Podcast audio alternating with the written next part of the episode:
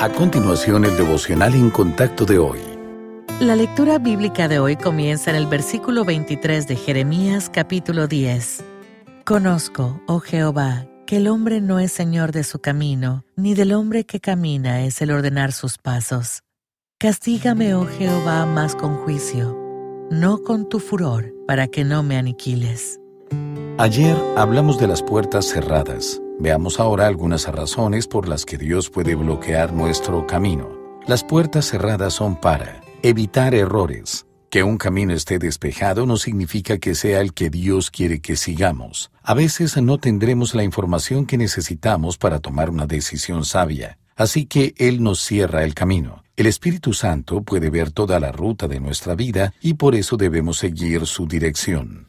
Redirigir nuestro camino. A veces Dios tiene una oportunidad diferente en mente, una que producirá mayores frutos, más satisfacción y un mayor impacto para el reino. Poner a prueba la fe y fomentar la perseverancia. Esperar que el Señor hable o actúe es difícil, pero ganaremos sabiduría, paciencia y confianza al orar hasta que Él revele su voluntad. Ganar tiempo. Dios puede mantener cerrada una oportunidad de servicio hasta que el creyente esté preparado para trabajar en el reino.